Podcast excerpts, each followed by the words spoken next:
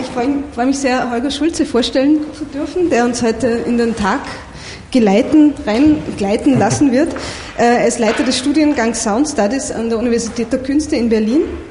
Ähm, er hat drei Bücher geschrieben, drei Studien zur Theorie der Werkgenese. Äh, vielleicht was noch hervorzuheben ist, ist ein Buch zur Klanganthropologie aus 2007. Dieses Konzept der Klanganthropologie spielt höchstwahrscheinlich auch eine Rolle für den heutigen Fall, ja. Vortrag. Ähm, ein ganz neues Buch gibt es hier einzusehen. Der erste Band in einer neuen Reihe bei Transkript. Sound Studies, das erste Buch heißt äh, Traditionen, Methoden, Desiderate. Also für alle Interessierten gibt es das hier zur Einsicht. Äh, Holger führt außerdem einen Blog namens mediumflow.de. Man kann sich da jederzeit über seine Aktivitäten informieren. Genau. Und ich freue mich sehr auf den Vortrag. Dankeschön. Ich danke auch nochmal herzlich für die Einladung an diesem schönen Ort mit den barocken Suiten. Ähm, ja, mein Vortrag trägt den Titel hm, Klang aus der Nähe. Untertitel zur Handlungs- und Erkenntnistheorie des Domestischen. Und ja, ich habe auch ein paar Beispiele dabei, werden Sie dann hören, klangliche Beispiele. Genau. Mein Raum ist klein. Ich stehe hier an diesem Pult, diesem kleinen Pult, sehe auf dieses Blatt, lese, erinnere eher beim Betrachten dieser Zeichen auf dem Blatt eben die Worte, die ich in den letzten Wochen seit März diesen Jahres immer wieder einmal in die Textdatei hineingeschrieben hatte und habe den Raum drumherum, hier in meinem Gespür, verschiedene Dinge liegen hier, Personen sind da, Sie als Publikum sind da, die Technik, hinter mir eine Wand im Vorhinein hatte ich mich erkundigt bei einer der, mit der Organisatorinnen nach Aussehen, Ausmaß und Charakter dieses Raumes, nach Ausstattung und Prozedere, wie dieser Nebenfluss, dieser Paraflow üblicherweise sein Bett findet. Nun bin ich hier, habe seit einigen Wochen versucht, in dem nun folgenden Vortragstext diesen Ort hier und heute meine nähere Vortragsumgebung zu antizipieren, zu imaginieren und mich einzufühlen in diesen Moment und diese Situation jetzt, Mitte September. Und ganz selbstverständlich ist wie immer nahezu alles vollkommen anders gekommen als vorherbedacht. Vor drei Tagen bin ich aus dem Urlaub zurückgekehrt. Jetlag, Müdigkeit ist im Körper. Wir waren gestern Abend gemeinsam trinken, das ist auch in meinem Körper. Auch die Annäherungen, die wir gestern Abend zusammen hatten, auch das ist in, das ist in, in meinem Körper, ist, ist in unserer Präsenz, Präsenz anwesend. Ähm, ich habe hier ein Mikrofon, damit hatte ich nicht gerechnet. Das ist auch nochmal, eine, nochmal ein Faktor. Gestern hatten wir das Klappern des Türschlosses, was uns bei den Vorträgen immer wieder ja, ein Signal gegeben hat, sage ich mal. Das ist jetzt weg. Ich hatte damit gerechnet, dass es da wäre. Das ist eine Veränderung. Ja, soweit die Situation. Und ich würde jetzt gerne das erste Beispiel haben.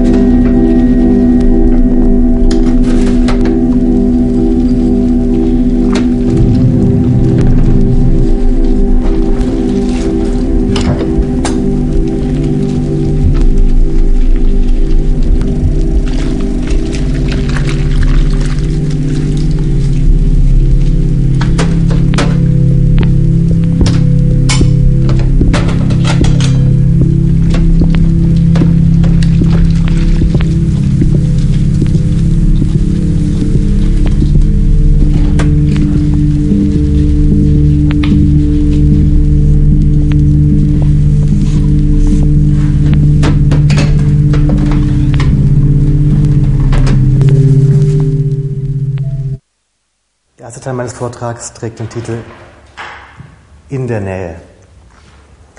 Die Nähe ist ein schwieriger Ort. Eine schwierige Bezugnahme, wenn man sie, wie ich hier, in letztlich unnahen, ganz fernen Worten für Menschen beschreiben, bedenken und erzählen will, die überwiegend mich nicht und die auch ich weitgehend nicht kenne. Die Klänge der Nähe, wie wir sie soeben hörten, im Stück Domestica des südafrikanischen Klangkünstlers James Webb, Sie intensivieren diese Schwierigkeit.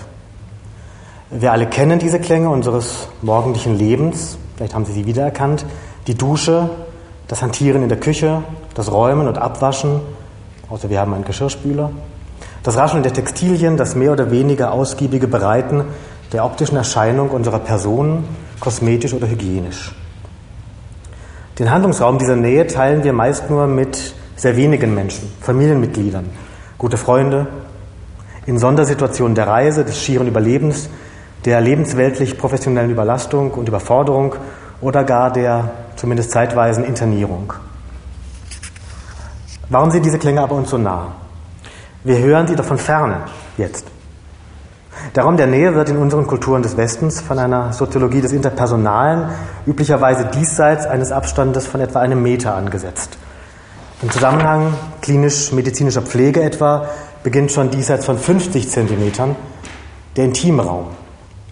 Alle zuvor erwähnten Handlungen, die mitunter auch Pfleger und Pflegerinnen an Patienten und Patientinnen vornehmen müssen, finden in diesem Intimitätsraum statt. Indem wir diese Geräusche hier nun hören, indem ich sie gegenüber Ihnen darstelle und in Frage stelle, führen diese Klänge uns nun mitten in diese Intimräume hinein, imaginativ und immersiv. Im engeren Sinne befinden wir uns damit in einem engen Empfindungsraum einer Person. Nah an der Haut, teils unbekleidet, teils erst im Prozess der morgendlichen Herstellung einer öffentlichen, medial vorzeigbaren Person. Diesem Empfindungsraum, der nahe an unserer Haut liegt, an den Poren und Härchen uns die Umgebung empfinden lässt, diesem Empfindungsraum nun ließe sich ein etwas fernerer Greifraum anfügen, der weiterreicht im Greifraum führen wir die greifenden Handlungen aus, zu denen unsere Hände und Arme, unsere Extremitäten fähig sind. Die Welt in unserer Reichweite um uns herum, unser Handlungsraum im engsten Sinne des Wortes. An den Empfindungs- und Greifraum lässt, lässt, sich nun ein weiterer Raum anschließen, der noch weiter reicht und sich der unmittelbaren Nähe ganz entzieht. Ich spreche vom Spürraum. Wir spüren, wir entwickeln ein Gespür für Geschehnisse und Ereignisse, die weit aus unserer greifbaren oder gar empfindsamen Umgebung herausreichen. Wir hören und spüren Vibrationen, die uns fremde Körperbewegungen weitertragen. Wir spüren Luftzüge und Wärmeströme, wutentbrannte Erschütterungen in anderen Stockwerken, streitbar geschriebene Wortvibrationen, schnelle, hektische, auch fahrige, nervöse Bewegungen, Verkehr auf der Straße vor unserem Haus, gemessene Ernsthaftigkeit oder hysterische Feierstimmung, nun nur noch in Hörweite in unserem Stadtviertel. Das ist unser weitester Spürraum, die Welt, die wir spürend noch erfassen können. In diesem Spürraum nun erweitern wir unseren Körper des Empfindungsraumes. Wir können weitere Abstände umspannen, mehrere Zimmer, ein ganzes Haus, Straßenzüge, sogar ein nicht unbeträchtliches Stück Land. All dies kann damit im Raum unserer Nähe liegen. Ist dieser Nähraum nun immer um uns vorhanden? Nein, er kann nahezu vollständig verschwinden.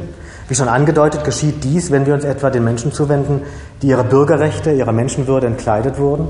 Sie behandeln wir wie Tiere, Maschinen, verfügbare Objekte, denen die meisten Menschen keinerlei intimes Leben, keinen Nähraum, keine schützenswerten Körperzonen zugestehen würden. Wenn ich also hier von Nähe spreche, in diesem betonten Sinne, handle ich schon am Rande einer Überschreitung und Missachtung ihrer und meiner Näheräume. Die sprachliche Annäherung ist hier eine gültige Handlung. Ich entkleide damit sprachlich Sie und mich von einem Intimraum, in den ich mich gedanklich hineinbewege. Welchen Nutzen könnte es denn nun überhaupt haben, sich der Nähe zuzuwenden? Als Gegenstand einerseits, aber auch als Verfahrensweise? Ich befrage etwa die Wissenschaftssoziologie. Ich will ihre Erkenntnisse in eine Wissenschaftspraxis überführen und stoße dabei auf das Plädoyer für eine, Zitat, Entdeckungstechnologie der Nähe, das Karin Knorr-Kittina vorträgt. Sie lehnt, Zitat, eine auf Distanz bleibende Modellbildung nicht ab, weil sie deren Abweichung von der Wahrheit stört, sondern weil sie sich von ihr keine Erschließung von Entdeckungsräumen verspricht. Zitat Ende. Knorr-Kittina plädiert also für eine Epistemologie der Nähe, die sie empirischen Konstruktivismus nennt und die sich vor allem, Zitat, nicht substantialistisch, nicht objektivistisch, nicht generalistisch, sondern selbstreflexiv den Gegenständen ihrer Erkenntnis zuwendet. Aus der Nähe, die Nähe, die hier und jetzt ist. Ein kleiner Ort, der dennoch eine große Utopie sein kann, ein nicht vorhandener Ort. Ich möchte mit Ihnen ein Stück weiter in diese Utopie eintauchen. In der Hörbuchinszenierung des Auszuges einer amerikanischen Erzählung, ist deutsch übersetzt, erschienen 2001, aus der Anfangspassage, das Frühstück eines einander lang vertrauten Paars.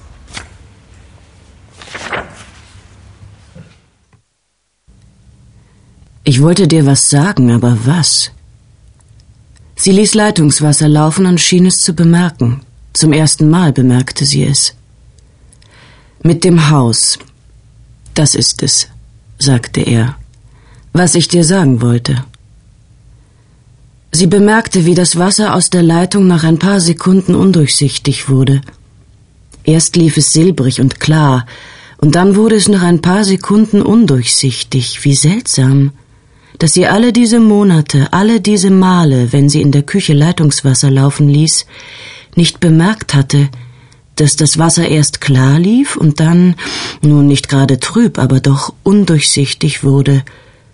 Aber vielleicht war es vorher gar nicht so gewesen, oder sie hatte es bemerkt und wieder vergessen.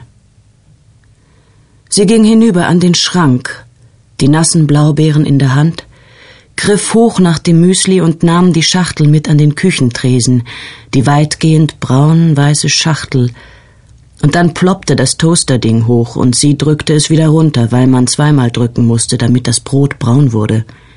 Und er nickte geistesabwesend, weil es sein Toast war und seine Butter. Und dann schaltete er das Radio ein, den Wetterbericht. Die Spatzen waren am Futtertrichter, flügelschlagend auf den kreisförmigen Sitzstangen rangelnd. Sie holte eine Schale aus dem näher gelegenen Schrank, schüttete Müsli aus der Schachtel hinein und streute die Blaubeeren obendrauf. Sie rieb sich die Hand an den Jeansdrucken und spürte irgendwo die Farbe blau, zerlaufen und blass. Wie heißt das, der Hebel? Sie hatte den Hebel runtergedrückt, damit sein Brot braun wurde. Es war sein Toast, es war ihr Wetter.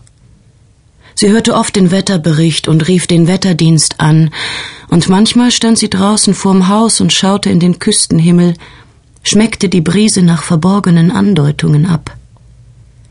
Ja, genau, ich weiß, was es war, sagte er.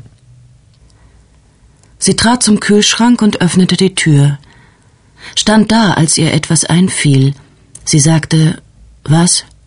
meinte, was hast du gesagt, nicht was wolltest du mir sagen? Ihr waren die Sojakörner eingefallen. Sie ging zum Schrank und holte die Schachtel und erwischte die Kühlschranktür noch, bevor sie wieder zufiel. Sie griff hinein, nach der Milch, und dann erst kam an, was er vor ungefähr acht Sekunden gesagt hatte, was sie zuerst nicht gehört hatte. Immer wenn sie sich bücken und in die tieferen, hinteren Teile des Kühlschranks greifen musste, stieß sie ein Ächzen aus. Nein, nicht immer das wie die Klage eines ganzen Lebens klang.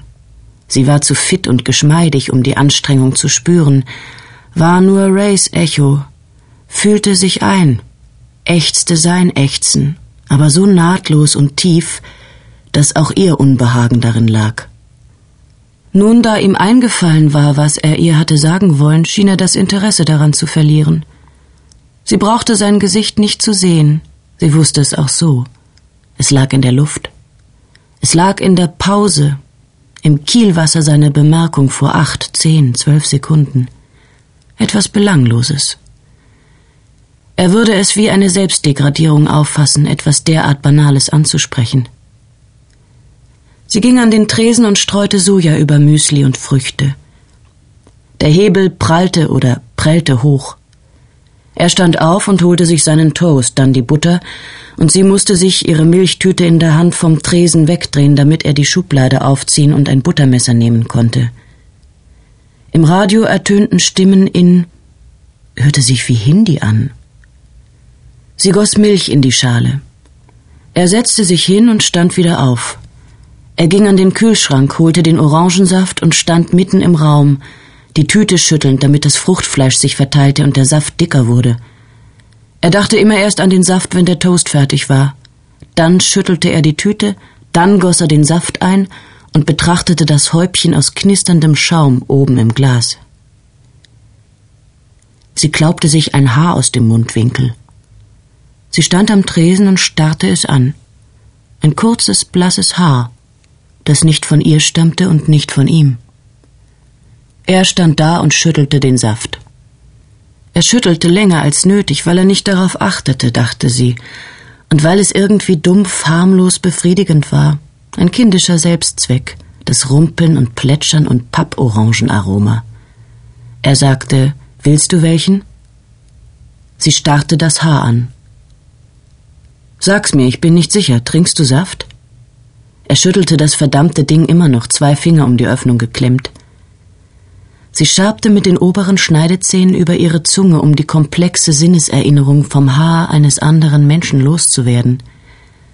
Sie sagte, was, nie getrunken das Zeug, weißt du doch, wie lange leben wir jetzt zusammen?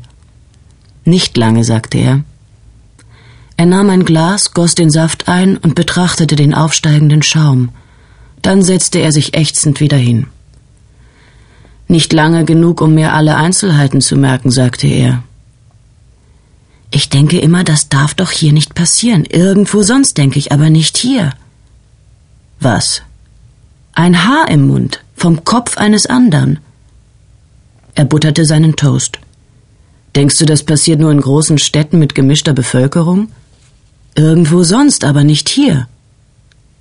Sie hielt das Haar zwischen Daumen und Zeigefinger und betrachtete es mit gespieltem Abscheu oder mit echten, den sie bis an die Grenze zum Theater getrieben hatte, den Mund lähmungsschief verzogen. Das denke ich. Vielleicht trägst du es schon seit deiner Kindheit mit dir herum. Er kehrte zur Zeitung zurück. Hattest du als Kind einen Hund? Hey, was hat dich denn aufgeweckt? sagte sie. Es war ihre Zeitung, das Telefon war seins, außer wenn sie den Wetterdienst anrief. Den Computer benutzten sie beide, aber geistig war es ihre. Sie stand am Tresen und betrachtete das Haar. Dann schnippte sie es weg, auf den Boden.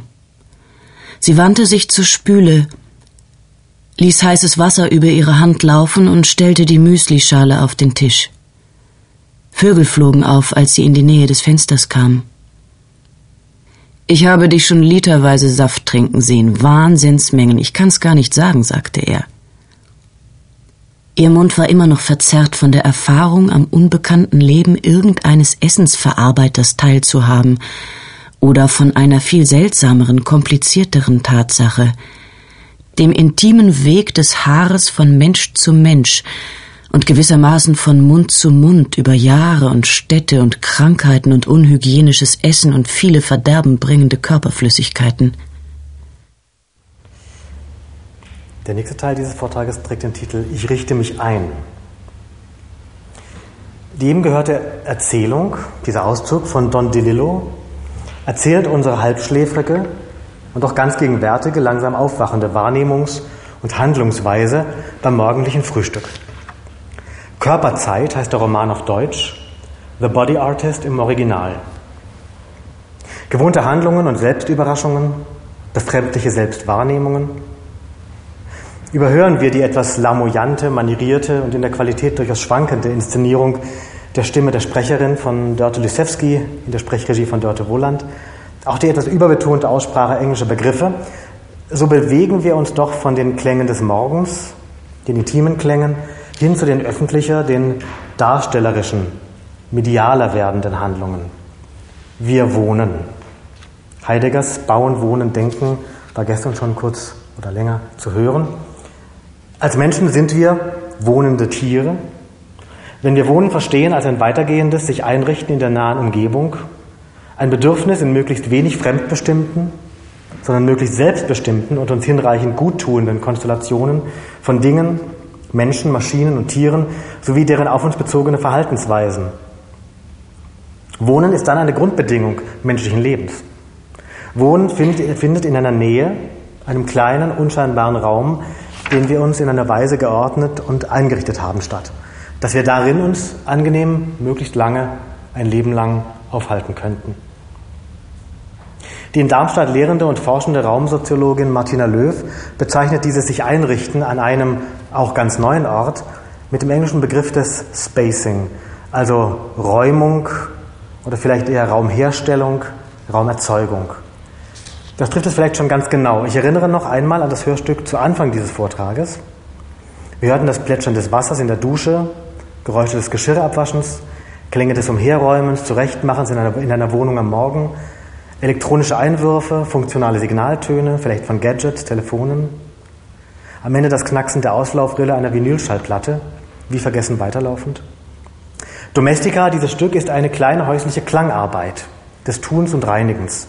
Räumens und Trödelns, des Aufbereitens und Wohnens. Eine Ästhetik der Maintenance. Diese Ästhetik der Aufrechterhaltung, der Instandhaltung täglichen Lebens, die Wartung und Pflege unserer täglichen Belange wurde in den 1990er Jahren stark diskutiert von feministischen Künstlerinnen und Theoretikerinnen, in Frage gestellt und resignifiziert. Hier erscheint sie nun zuletzt bei Don DeLillo als Hörstück und Gegenstand dieses Vortrages der Nähe, häusliches, alltägliches Loben zu seinem Gegenstand machen möchte. In genau dieser und nur dieser einen Nähe leben wir. Wir leben nicht auf den großen Plätzen, den Foren oder Plattformen, nicht in den Einkaufsstraßen oder Großraumbüros, nicht in Vergnügungsparks oder Malls, den Zitat Stadien oder Brücken, von denen Heidegger spricht. Wir leben in ganz kleinen, oft winzigen, verwinkelten Räumen des Häuslichen. Auf wenigen Quadratmetern, Quadratzentimetern, Kubikmetern bewegen wir uns stundenlang, tagelang das ist unser Ambiente, unser Lebensraum. Wir richten uns darin ein. Klanganthropologisch gehört, ist solcher Näheraum schließlich auch ein Raum der Selbstbegegnung. Auditiv und experientiell. Ich halte mich in einem begrenzten Raum auf, einem Raum, dessen sichtbare Grenzen nicht unbedingt seine hörbaren sind. Ein Raum, der meine Klangäußerungen mir darum umso deutlicher zurücksendet, und mich unaufhörlich immer wieder mir selbst begegnen lässt. Überfordernd, hinweisend, peinlich vielleicht, entlastend auch. Die Situation wird rein auditiv zu einer erzwungenen, zu einer erzwungenen Meditation meiner selbst und des Raumes, in dem, in dem ich bin. Meine Aufmerksamkeit wird klanglich dichter und kraftvoller auf noch die kleinsten Äußerungen und Widerhalle an diesem Ort gelenkt. Ich kann nicht anders, als mich selbst in diesem Ort und mich selbst in diesem Ort weitaus deutlicher wahrzunehmen. Nähewahrnehmungen werden auch durch Nähräume erzwungen. So etwa in der folgenden kleinen Arbeit eines Studierenden bei uns an der Universität der Künste, Sound Studies. Der Autor hat eine ganze Serie solcher Performances ausgeführt, aufgeführt und aufgenommen. Bitte. Hallo? Ja, hey, ich bin's. Na, wie geht's?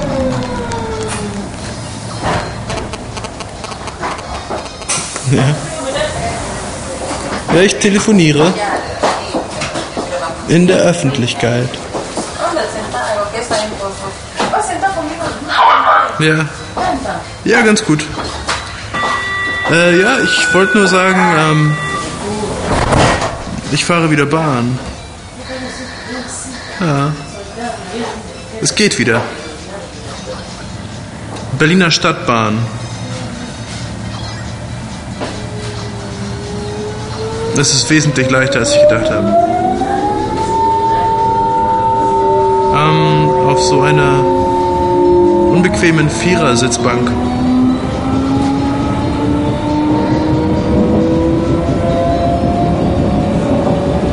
Ja, es sind auch andere Leute anwesend. Vielleicht zwischen 15 und 50 Jahren.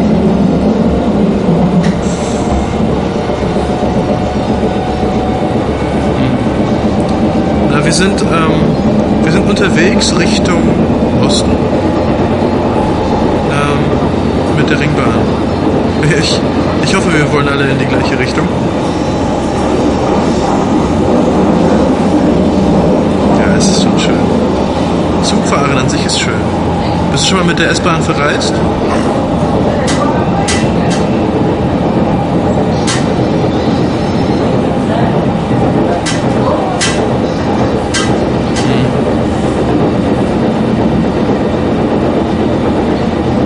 Sind jetzt im Wedding.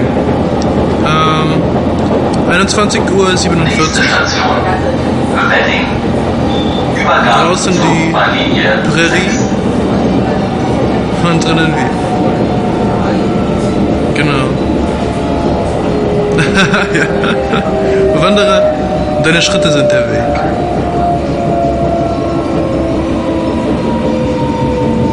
Aufstehen. Ja gut. Links. Vielen Dank. Werde ich machen. Ja, schönen Gruß und ähm, bis demnächst, nicht? Ciao.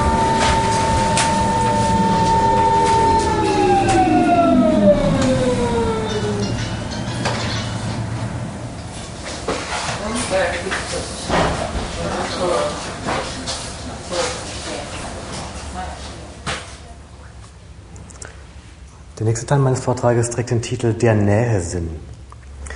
Die eben gehörten Worte der Nähe veröffentlichen etwas, das meist bei uns bleibt. Der Performer und Musiker Thomas Wochnick nutzt das Genre des öffentlichen Mobiltelefongespräches. Er performt recht persönliche, intime, höchst selbstreflexive und ganz auf die Umgebung gemünzte Halbdialoge, die er Autotelefonien nennt. Er trägt sie in der Situation einer U-Bahn hinreichend laut vor, scheinbar Gesprächspartnern am anderen Ende. Tatsächlich sind die anderen Passagiere, die einzigen Hörerinnen und Hörer. So wie Sie und ich jetzt. Es ist eine außerordentliche Situation, so eminent von Persönlichem zu sprechen. Wie aber sprechen wir in ganz alltäglichen Situationen, nicht in geübten und gezielt ausgeführten Performances über Dinge und Handlungen der Nähe, was uns nahe geht, zu nahe? Das Sprechen über Klänge führt uns wieder mitten hinein in die unauflösbaren Widersprüche und Schwierigkeiten einer Poetik der Nähe. Unsere technische Kultur hat in den letzten Jahrzehnten und Jahrhunderten zahlreiche Weisen G und erfunden, die Widerfahrnisse unseres Lebens, etwa die Klänge, in ihren messbaren Eigenschaften zu beziffern und dies niederzuschreiben. In Datensätzen werden die Ergebnisse maschineller Messreihen visualisiert. Was die Klänge angeht, genießen Komponisten in den Formalsprachen musikalischer Notation die geniale Entfernung der körperlichen Gestalt, des Erklingens von den Schriftzeichen Schriftzeichenfolgen, die vielfältig interpretiert und aufgeführt werden können. Sprache, Worte, Erzählung werden traditionell vermieden zur Beschreibung von Klängen. Doch ironischerweise finden sie ihren Weg durch das menschliche Artikulationsbedürfnis hindurch, das sich Bahn bricht in den vielen zahllosen Gesprächen unter Ensemblemusikern, Studioproduzenten, unter Fans, unter Musikhörern zur Begriffs- oder Urteilsklärung und ebenso in den notorischen Gesprächen der Kritiker und Ästhetiker im Zuge der Einschätzung und Bewertung künstlerischer Darbietungen oder Kompositionen. Die Sprache der Nähe, auch die Sprache, die Empfindungen äußert, die Wertungen und Wirkungen artikuliert, die ästhetisches Gespür hörbar werden lässt, sie will offenbar erzählt werden. Sie sucht sich verlassene Räume vor den Monitoren, in visualisierten Messdaten, zwischen den Proben, nach den Performances. Auch im täglichen Leben suchen wir die Sprache der Nähe fallweise. Wir finden sie wohl oft genau dann, wenn wir sprachlos sind und wir ganz überraschende Empfindungen, Worte finden möchten. Eine Sprach- und Handlungsphilosophie der Nähesuche, des Raumgebens, des Zeitfindens zeigt sich hier, die vielleicht dem Klang und seiner schwingenden Zeitlichkeit, seinem räumlichen Widerhall angemessen ist. Ich stütze mich hier auf einen amerikanischen Philosophen und Psychologen, Eugene T. Gendlin, den ich nur kurz hier eingehen will. Er vertritt eine Philosophie des Sprechens und des Handelns, die sich grundlegend von gegenwärtig vorherrschenden Denkweisen unterscheidet und die ihm den Ruf eintrug, im angloamerikanischen Raum, einen möglichen Weg aus postmodernen Sprachspielen hinaus zu eröffnen. Ein Tagungsband über seine Arbeiten trug darum auch den Titel Language Beyond Postmodernism. Genlin vertritt in seinen Schriften seit den 1960er Jahren eine Position, die zeigt, wie überraschend andere Handlungen überhaupt möglich sind. Im Sprechen, in der Kunst, im Lebensverlauf, wenn wir die Wirkmacht der Diskurse, Traditionen und kulturellen Praktiken nicht unterschätzen wollen. Er schlägt vor, diese Entstehung neuer und selbst überraschender Momente aus einem Gespür, einem leiblichen Gespür für die gegenwärtige Situation zu begreifen. Er nennt dies Felt Sense, einen Sinn für sich anbahnende Bedeutungen, einen gefühlten Sinn, eine sinnhafte neue Bedeutung ein Nähesinn. Gentlin schreibt, Zitat, Any situation, any bit of practice implies much more than, ever than has ever been said. Und an anderer Stelle, Language is implicit in the body. The body knows language, but language is not a closed system. The body can always give the words more feedback than can possibly be derived just from concepts or forms or distinctions. Zum Abschied möchte ich Ihnen eine literarische Sprechweise der Nähe mitgeben, die meines Erachtens ziemlich weitgehend diese Sprachphilosophie in actu zeigt. Im Jahre 1973, auf dem Weg durch die Stadt Köln und bewährt mit einem Aufnahmegerät der Marke Uher oder Nagra, zeichnete Rolf-Dieter Brinkmann, der erste deutsche Popautor, für die WDR-Sendereihe Autorenalltag das folgende kleine improvisierte Gedicht auf. Sprache, die aus der Nähe der Menschen, der Stadt, der Situation geboren ist, aus dem Gespür und der Erfahrung des Sprechenden.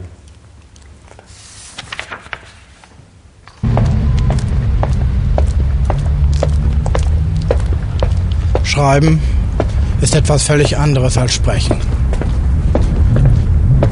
Sprechen, dazu gehören Situationen.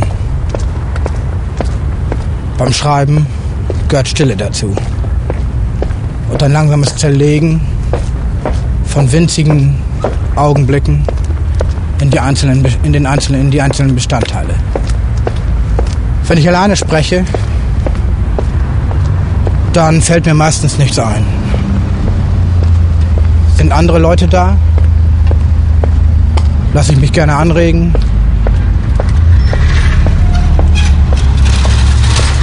Gerade geht eine Jalousie runter. Ich gehe wieder an dem Fenster vorbei, in das ich hineingucken kann und hinten hängt eine Geige mit einem Geigenbogen an der Wand. Ringsum, überall, vor den Fenstern, Blumentöpfe. Überall kleine Vieräst, Vierkäst, viereckige Kästchen. Ein dünnes Geäst bei mir drüber. Wieder ein Auto,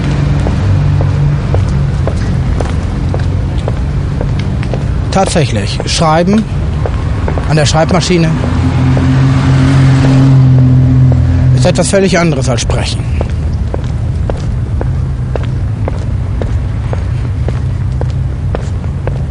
Schreiben kann man nur allein.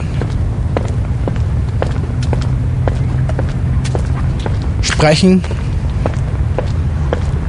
macht man mit vielen Leuten.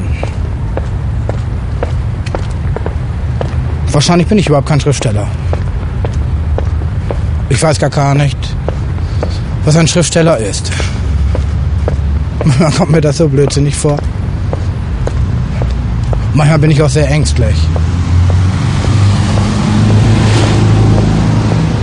Weil die Leute überall denken, da kommt ein Schriftsteller. Und dann sitzen sie stumm da und warten, was der eigentlich sagt. Ja, was soll ich denn sagen? Was kann ich diesen Leuten, die irgendwo sitzen und darauf warten, dass jemand spricht, was kann ich diesen Leuten sagen? Nur das, was ich geschrieben habe. Das ist etwas vollkommen anderes. Die Situationen wechseln überhaupt nicht mehr.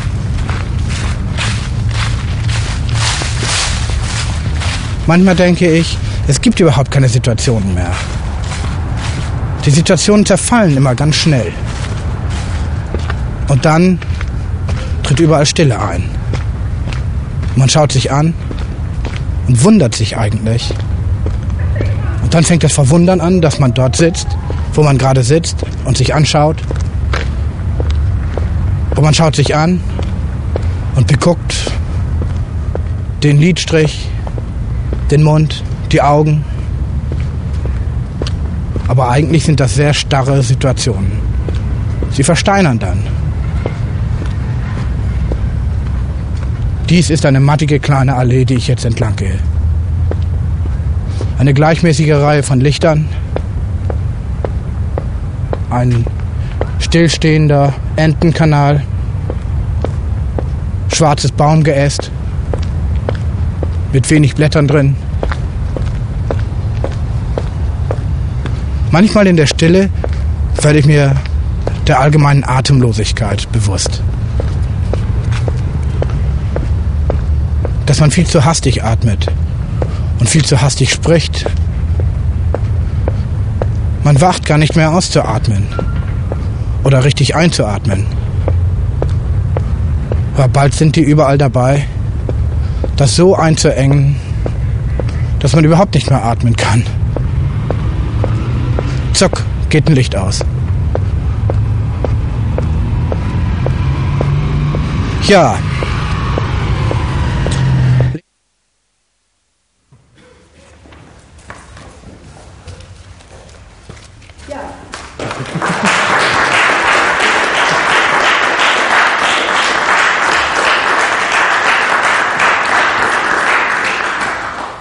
Holger, äh, auch dass du uns in so viele Soundambiente mit rein genau. schnuppern hast lassen, mit rein hören hast lassen. Äh, Gibt es schon Wortmeldungen?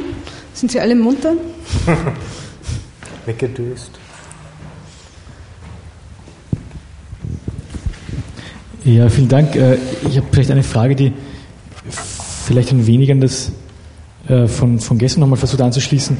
Also es schien ja so, als hätten wir in dem äh, in dem Umgang mit, mit, mit Umwelt und, und sozusagen äh, äh, Lebewesen so ein bisschen zwei Möglichkeiten gesehen. Die eine wäre sozusagen die, die wir im Allgemeinen sozusagen eher nicht interessant fanden, das war so eine mechanisch objektivierende, also das was sagen in dem Beispiel äh, äh, mit dem mit dem Rattenexperiment, äh, die Ratten nur noch als, als Objekte betrachtet, quantifiziert und dann sozusagen hineinfällt auf eine Situation. Das andere war sozusagen interessanterweise sowas, was fast in Richtung einer Hermeneutik ging, also sozusagen ein Verstehen äh, äh, des anderen. Äh, und ähm, da würde es mich interessieren, ob, der, ob die, also eine Bedeutungslehre, eine Psychologie, wie man das dann sozusagen äh, äh, äh, man, man, sieht, aber da würde mich interessieren, ob, das, ob der Sound da möglicherweise so eine Zwischenposition ähm, einnehmen könnte zwischen diesen beiden Polen oder wie du das siehst. Ja, also das ist eigentlich genau der Punkt, auf den ich natürlich hinaus will. Also im Rahmen einer Sinnesanthropologie, die darüber steht, also wie Menschen Sinne nutzen und zusammenfügen, ähm, gibt es verschiedene Klassifizierungen immer der Sinne. Aber wenn wir davon ausgehen, was physiologisch passiert, von der Basis her, ähm, dann kann man tatsächlich sagen, dass, der, dass das Hören natürlich zwischen dem Sehen und dem Einverleiben liegt. Also das Einverleiben, Essen, Trinken, äh, klar, da nehme ich was in meinen Metabolismus hinein, mein Körper verändert sich faktisch. Und wenn es Gift ist, verändert er sich sehr drastisch. Das heißt, äh, und beim Atmen ja ähnlich. Ähm, dagegen das Sehen affiziert mich physisch nur sehr mittelbar, eben über Nervenregungen und dann auch nur temporär und das kann natürlich auch weit reichen. Und das Hören ist dazwischen, dazwischen insofern, als die Klangvibrationen, die an mein Ohr dringen, meinen Körper selber dazu bringen, mich zu bewegen, mich physisch zu bewegen. Äh, was beim Sehen ja nicht der Fall ist. Wir können, altbekanntes Faktum, wir können die Augen schließen, äh, wir können auch vieles nicht wahrnehmen, wir nehmen, wir nehmen auch vieles zum Glück nicht wahr, äh, visuell. Dagegen, wenn wir was hören, also wenn ein Pistolenknall neben meinem Ohr abgefeuert wird, kann ich mich nicht dagegen wehren. Ich bin eigentlich, eigentlich per, per Definition hingegeben an die Klänge. Ich kann mich dem nicht, nicht versperren, sondern ich bin quasi ausgeliefert. Das heißt, in einer gewissen Weise, hm, das ist die Antwort auf die Frage, äh, erzwingen Klänge eigentlich Immersion und beteiligt sein. Äh, und darum, im, Gegenzug erzeugen Klänge auch einen starken Widerstand. Also Klänge, die wir nicht ertragen, das ist jetzt musikalische oder Stimmen, die wir, äh, wogegen wir einen Widerstand haben oder Maschinen oder irgendwas anderes, erzeugen in uns einen wirklichen Ekel und wirklich Abscheu. Das kennen wir alle. Also da, wir können uns nicht dagegen wehren. Die gehen wirklich in uns, in uns, in uns hinein. Von daher nutze ich Klänge auch in meiner Arbeit als ein Beispiel, ähm, wie man mit Sinnesäußerungen umgeht, die man eben nicht auf Distanz halten kann.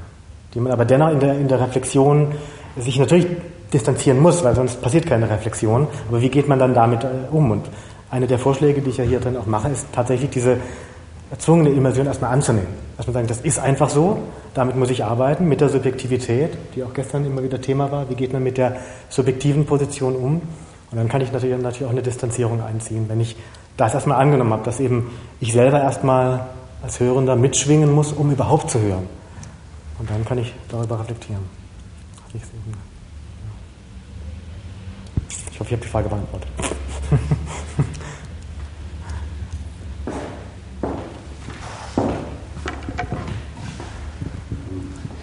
Ja, ich wollte irgendwie nur daran anknüpfen, dass ähm, Sie haben ja eigentlich, wir, wenn man jetzt das grob aufteilt, zwei Arten von Nahräume äh, vorgeführt und kommentiert. Äh, das eine war eben dieser Wohnraum im engeren Sinn, also der, ja, der Wohnraum in in der mhm. privaten Wohnung. Und das andere waren dann ähm, eigentlich öffentliche oder andere Räume, mhm. die äh, jetzt ähm, also nicht als, unbedingt als Wohnräume äh, wahrgenommen äh, würden. Und ähm, ich frage mich, oder ob, ob nicht diese Reflexion äh, der, ähm, also sozusagen dieser Wahrnehmungen äh, oder auch der Handlungen gerade dadurch auch entsteht, dass jetzt äh, äh, Situationen, die äh, eigentlich ähm, sagen diesen intimen oder nahe Charakter haben, äh, projiziert werden oder verlegt werden, äh, verschoben werden oder disloziert werden in andere Räume eben.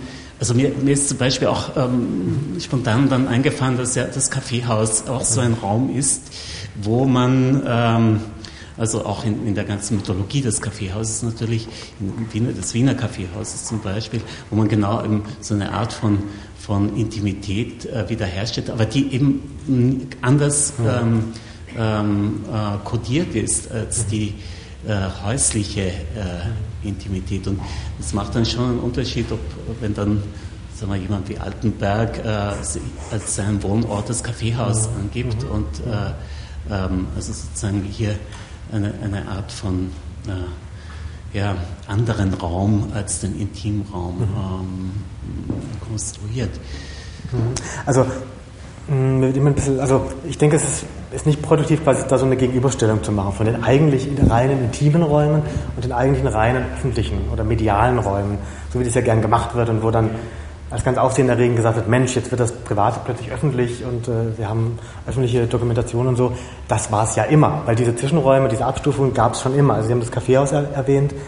Ähm, das sind auch öffentliche Räume, die aber sehr wohl eine konditionierte Persönlichkeit, Intimität erlauben und wo wir auch bewusst weghören. Also wo wir genau wissen, in gewissen Cafés, wenn wir gute Kollegen nebenan sprechen hören, nehmen wir das vielleicht für uns persönlich wahr. Aber wir überlegen uns sehr gut, mit wem wir darüber sprechen. Also inwieweit wir diese Intimität, die wir zugänglich geworden sind, dann weitertragen. Also das sind auch abgestufte Räume und eigentlich jeder Raum außerhalb unseres eigenen Wohnortes oder unseres wirklich intimen Raumes ist so ein, meistens so ein gemischter Raum. Also die, die Straße, wenn wir entlang gehen und mit Freunden Gespräche führen, die vielleicht auch ins Intime gehen und jemand läuft vorbei und hört das, kriegt das mit. Das kann jemand sein, der, der uns gar nicht kennt, dann ist es uns relativ egal. Das kann auch jemand sein, der uns kennt und den wir nicht kennen. Äh, und dann entsteht auch eine Kommunikation. Also ich glaube, die abgestuften Räume, wo Intimität auf eine mediale Bühne kommt in einer gewissen Weise, auch noch auf eine ganz kleine, ist sogar eher der, eher der Normalfall, ähm, im Fall dieser Beispiele ist es so, dass es daher inszeniert wird und auch sehr bewusst an eine, eine, Grenze getrieben wird, die teilweise schmerzhaft ist. Also das Beispiel von dem Studierenden Thomas Wochnick ähm, ist das hier noch relativ zahm. Es gibt andere Beispiele, in denen er sehr intensiv auf die Physis und das Verhalten der anderen Passagiere eingeht. Leider hatte er kein Beispiel aufgenommen jetzt, äh, das er mir zur Verfügung stellen konnte in der entsprechenden Qualität. Aber das ist dann so weit, dass, dass tatsächlich da Passagiere sind, über die gesprochen wird so als wären sie es nicht, als würde über andere Personen gesprochen, aber wo völlig offenbar ist, es ist diese Person gemeint, die da sitzt. Und das ist dann natürlich ein Durchbruch. Das ist eigentlich eine Reflexion, die wir sonst persönlich für uns machen sagen, ah, wie, wie sieht denn der aus, was macht der gerade, was ist das wohl für ein Typ? Und wenn wir das dann öffentlich machen, das ist ein Intimitätsdurchbruch in einer gewissen Weise. Als Beispiel. Oder wenn wir intime Dinge verhandeln, was wir alle mittlerweile mit anhören dürfen in öffentlichen Mobiltelefongesprächen, wenn intime Streitigkeiten oder Konflikte öffentlich verhandelt werden, wo wir auch mittlerweile gelernt haben, bewusst wegzuhören, wenn wir das nicht haben wollen, und dann sehr genervt sind, wenn durch Lautstärke oder durch, durch Nähe das Weghören nicht geht, wird das hier eben inszeniert, wird, wird, wird es quasi an eine Grenze getrieben. Ähm, das ist für mich das Spannende, dass diese Durchmischung, die heute viel ähm, nicht in der Qualität, aber in der Quantität einfach mehr geworden ist, hier nochmal inszeniert wird und damals von, von Rolf Dieter Brinkmann eben in der, im Genre des, der Spoken Word Performance letztlich ähm, im Straßenraum auch schon gemacht wurde. Damals eben noch mit schweren äh, äh, Tonbandgeräten, was sich heute gar nicht vorstellen kann, aber eigentlich genau das Gleiche. Eigentlich genau die gleiche Kunstform. Natürlich mit einem literarischen Hintergrund, natürlich in einer gebildeten Sprache und in einem großen Wissen um Traditionen, um Metren, um Rhythmen, um, um, um klangliche Zusammenhänge, aber eigentlich was sehr, sehr Ähnliches hergestellt wird. Und diese, diese, diese Durchmischung, die finde ich das Spannende. Ja.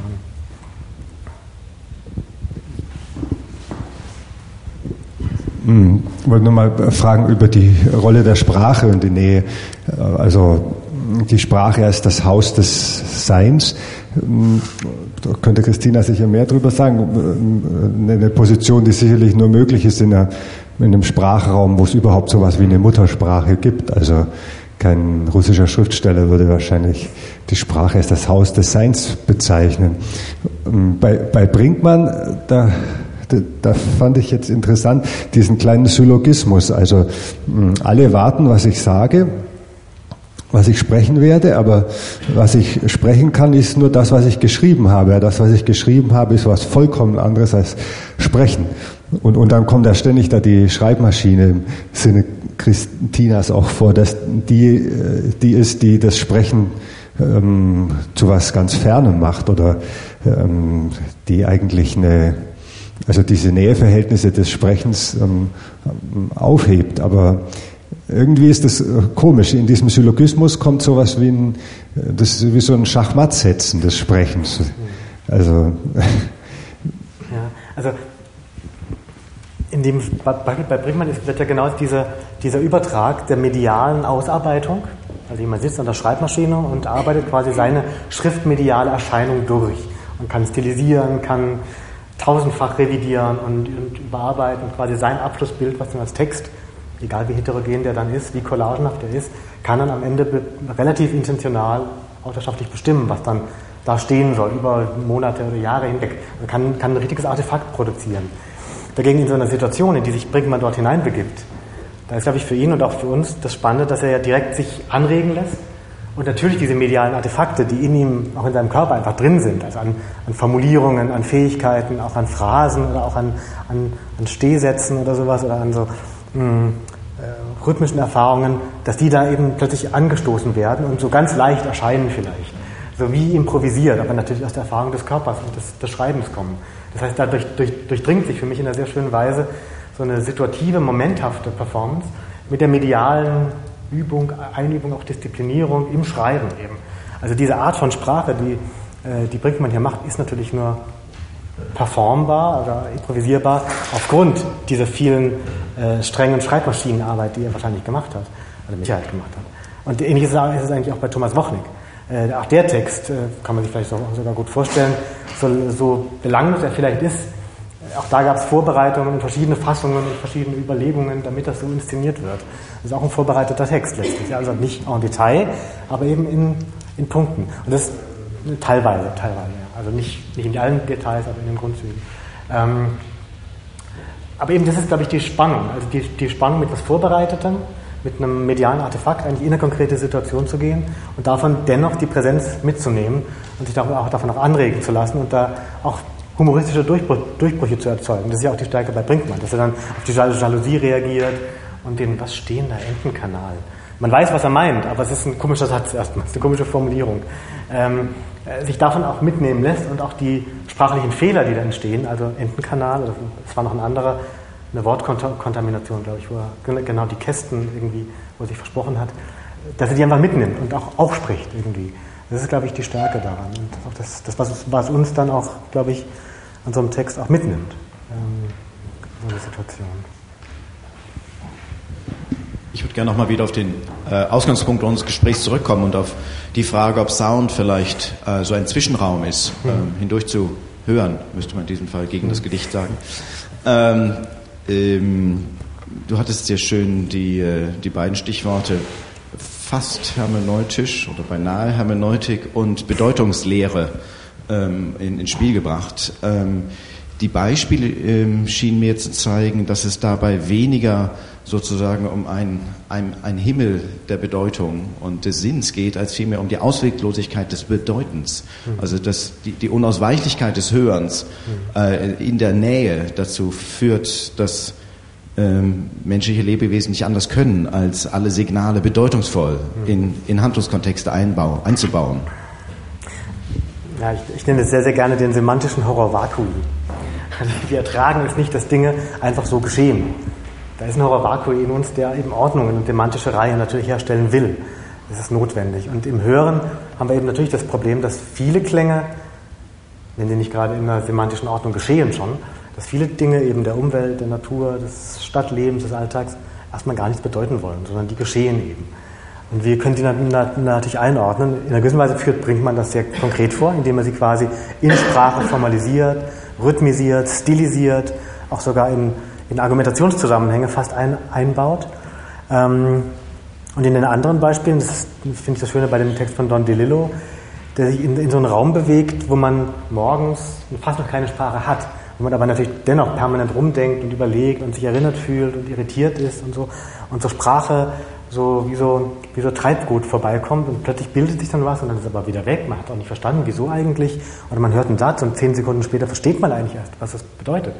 Das ist ein Phänomen, was wir alle kennen, dass man man hat es gehört, man hat es aber gar nicht verstanden. Dann überlegt man, ah, und einige Sekunden plötzlich versteht man es. Was auch zeigt, dass dieses Verstehen ähm, kein, kein wirklich nur eins zu eins verarbeitendes Verstehen ist, sondern dass es ein kontextualisierendes Verstehen ist. Also ich höre eine absurde Lautfolge, was soll denn das jetzt heißen? Und dann stelle ich Kontext an, ach ja, stimmt, der nuschelt immer so und so und das, jetzt hatten wir die Situation, ach ja, das kann dann bedeuten, dass er das und das gemeint hat. Und plötzlich haben wir es verstanden und reagieren und bestätigen dann, ah ja, genau, das war genau diese, dieser Sprechakt. Also sprich, dass Bedeutung und auch immer Bedeutungssuche ist und das Hören eben oftmals äh, erstmal nur, ja, materielles Hörsubstrat ist, in dem wir dann Bedeutung versuchen herzustellen irgendwie. manchmal gelingt es uns und manchmal gelingt es aber auch nicht. Und äh, äh, das anzuerkennen ist auch ein Teil von sich Zeit lassen. Das ist auch einer der Gründe, warum ich so doch recht lange Beispiele genommen habe. Ich, ich hätte auch kürzere nehmen können, also die klassische 1,30, aber ich habe mich entschieden, so ein Beispiel von fünf Minuten ungefähr immer zu nehmen, weil es auch Zeit braucht, um sich auf so ein Hören einzulassen, auch wenn es erstmal more of the same ist und man merkt dann, nee, man hört es dann plötzlich doch anders. Und die Zeitlichkeit ist einfach beim Klang notwendig. Ist auch ein Faktor, den man da lernt, dass ähm, kurz mal reinhören äh, erschließt einem nichts im Klang. Also nur, nur bei Artefakten, die man gut kennt, wenn man das Genre gut kennt. Man weiß, was ist zu erwarten, was nicht. In dem Fall sind es neue Sachen für sie und da muss man dann wirklich eine Zeit sich entfalten lassen. Ähm, ich habe äh, keine richtige Frage. Ich muss bloß die ganze Zeit über irgendwie so einen Fall nachdenken, und zwar den Fall, ähm, wenn man es mit Aufzeichnungen der eigenen Stimme zu tun bekommt, also wo quasi äh, ja, die intimste Situation oder die größte Nähe zu sich selbst eigentlich äh, zu erwarten wäre, aber dann in, der, in dem Anhören der Aufnahme oder so so eine vielleicht unmittelbare Distanz entsteht und nicht erst quasi, äh, was du eben meinst, dieses sich einlassen und dann wieder distanzieren, sondern dass man, dass es auf, also von vornherein fremd, fremd ist oder so. Würdest du sagen, dass das irgendwie, also dass das so ein Spezialfall wäre, dieser Nähe-Distanz-Korrelation? Äh, äh, ähm, ja. Also die Irritation oder das Befremden vor der eigenen Stimmaufnahme ist ein großes Thema. Hat auch viele Schichten, viel diskutiert, viel theoretisiert. Ähm, kann da vielleicht zwei Punkte herausgreifen, die da drin liegen. Das eine ist eine schiere technische Variante, dass eben das Mikrofon als Aufzeichnungsgerät eben nicht unser Ohr ist. Es hat einfach eine ganz andere Range, das zeichnet anders auf, es steht woanders, es ähm, ähm, ist schlichtweg nicht in, in, unserem Körper. Wenn wir uns hören, hören wir immer durch den Körper, durch den Körperschall, ähm, stark dominiert. Das heißt, ich weiß nie, wie meine Stimme klingt. Ich, weiß, ich kann nur erahnen, ich kann mich nur darin üben und sie genauso einzuschätzen, wie wahrscheinlich andere die eigene Stimme hören. Und diese Außenwahrnehmung klanglich zu haben, ist immer eine Überraschung, wenn man die nicht gewohnt ist, weil man die einfach noch nie so gehört hat. Das ist einfach eine völlige Überraschung. Ähm, genau, das ist eigentlich der größte Punkt des Befremdens, äh, der dann natürlich einem vorführt, okay, die anderen, die anderen Menschen erleben immer was völlig anderes, als ich jemals gedacht hätte. Das zweite Element ist ähm, ein Element, was natürlich einfach mit der, ähm, mit der Bedeutung liegt.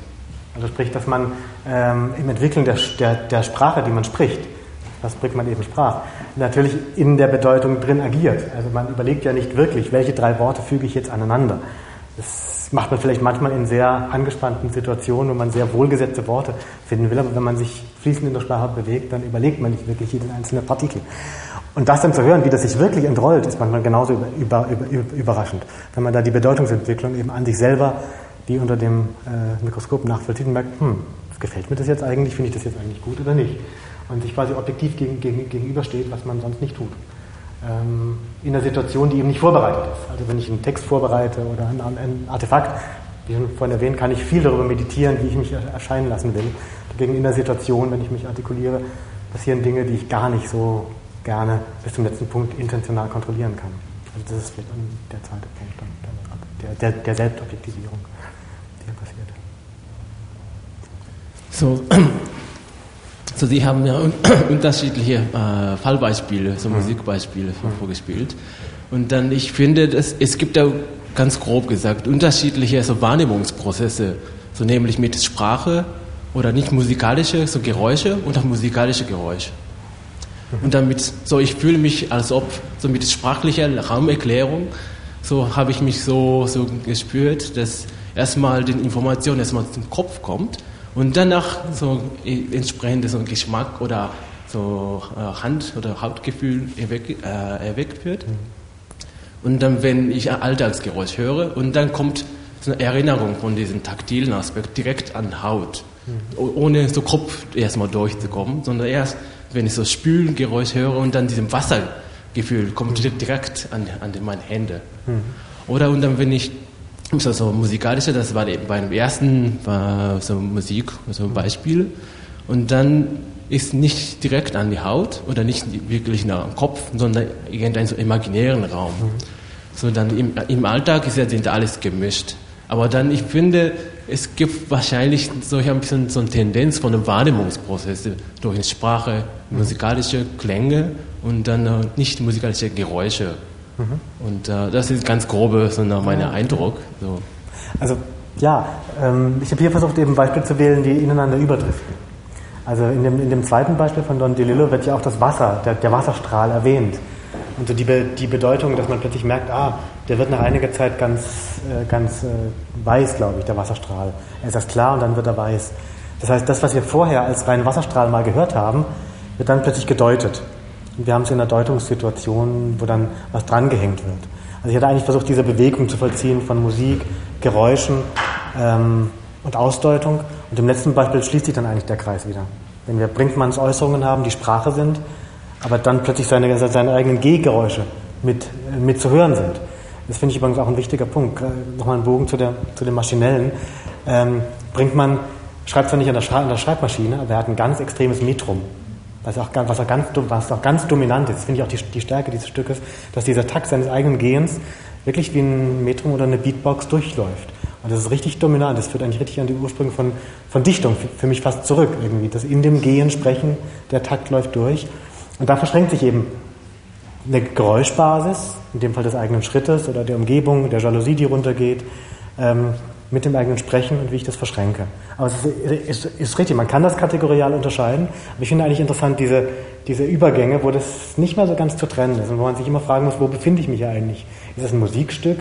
Ist es ein Sprachtext? Oder ist es eine Geräuschaufnahme? Und das sind die Übergänge, in denen, ich mich hier bewegen wollte. Ich glaube, ich hätte auch noch eigentlich drei Fragen, Entschuldigung, aber ich versuche sie möglichst kurz zu machen. Ich versuche kurz zu antworten. Die erste ist wahrscheinlich die schwierigste, aber äh, ich versuche sie auch ganz, ganz kurz zu stellen. Wir haben eigentlich nur Menschenklänge, das ist nämlich ist eine Anspielung Aha. auf die Anthropologie, auf den Anthropos. Wir mhm. hatten gestern ja den Vortrag von Katrin Soldio, ich glaube, den hast du nur noch zur Hälfte gehört, ja, die also mit, unter dem, der Vokabel eines äh, radikalen Empirismus, der ein Ausdruck war empirischer Konstruktivismus. Also wie verhält sich sowas zueinander? Kann so, können Klänge nur im, sozusagen im Raum des Menschen verhandelt werden oder gibt es da noch vielleicht andere interessante Möglichkeiten. Äh, zweite Frage, wie verhält sich eigentlich das Domestische zur Situation? Ähm, gerade wenn man mitbedenkt, dass die Situation auf Englisch äh, gibt es ja diesen schönen Satz, we have a situation here. Die Situation ist immer die Krise, ja. wo es gerade nicht mehr funktioniert, wo dieses äh, sich eingerichtet, sich einrichten auf äh, seine Grenzen stößt. Äh, und die dritte Frage wäre so ein, eigentlich eine Frage zur Methode. Mir scheint, äh, so wie du vorgehst, also was du beschreibst, welche Kategorien dir wichtig sind, auch das Idiosynkratische, das ganz Persönliche. Das sind ja alles Register, die in der Literatur eigentlich eine Methode gefunden haben. Deswegen wundert es mich auch nicht, dass Brinkmann so der, der ja, fast so ein ähm, ja, der beste Wissenschaftler des nahen Klangs ist und auch noch eine Frage, wie nah ist deine Methode eigentlich zu einer literarischen Methode, die Idiosynkrasien aufspürt, die abtastet und zur Darstellung bringt. Mhm. Ich will jetzt erstmal zur zweiten Frage, das Domestische und die Situation. Also das Domestische als, als Haus, also das äh, Domos, das Hausgebilde und die Situation, das Situierte, das in einem Ort liegende. Das macht eigentlich schon das genau, das genau klar. In einem, in einem domestischen Raum habe ich eine geordnete Situation, einen Wohnraum, den ich mir einrichten kann, mehr oder weniger. Eine Situation ist gegeben, mehr oder weniger. Also da kann ich gar nicht letztlich bis zum letzten Punkt bestimmen, wie sie ist. Also ich kann nicht jede einzelne Umgebung vorher so vorbereiten, wie ich sie vielleicht gerne hätte und was ich mich zumindest bemühen kann in meiner Wohnung. Auch da wird es nicht gehen, aber ich kann die, die Anstrengungen machen. Von daher ist da eine Gegensätzlichkeit hm, und äh, die ist eigentlich auch der Zeitverlauf, den ich in dem Text gemacht habe. Das fängt im Domestischen an, mit Domestika, und es begibt sich in immer offenere Situationen hinein, bis hin in Situationen, wo der Sprechende sich selber bewegt und quasi in einem offenen Raum nun agieren muss oder möchte sogar, oder das sogar sucht. Ähm, und ja diese Entgegengesetzung auch thematisiert. Das Schreiben findet im Domestischen statt. Also er ist allein, er ist einsam, ist an der Schreibmaschine. Ähm, und das Sprechen findet in fremden Orten statt, in Situationen, wo ich konfrontiert bin mit Kontingenz auch, mit, mit, mit starker Kontingenz irgendwie. Also das wäre so eine Polarität, die ich da erkennen würde. Ähm, was mich eigentlich dann zu der dritten Frage führt, Sprache und Methodik quasi, oder literarische Methodik oder literarische Verfahrensweise. Ähm, eines der großen Forschungsthemen, mit denen ich mich auseinandersetze, ist ja die Frage Sprechen über Klänge. Taucht ja auch hier ständig auf. Ähm, wie kann man über Klänge, über Klänge, Klänge sprechen? Und ähm, da unsere Kultur eben keine verbindliche Regelformel gefunden hat bislang, um, um, um, über Klänge zu sprechen, sondern mehr quantifizierende Formeln gefunden hat, verlangt es immer neue Ausdeutungen letztlich. Letztlich ist das dann schon Hermeneutik. Also sprich, ich habe die ich habe die Diagramme oder die, die Notenschriften und ich muss ausdeuten. Es ist immer, immer Hermeneutik. Und wenn, und wenn ich die Klänge höre von Interpretationen, muss ich wieder ausdeuten.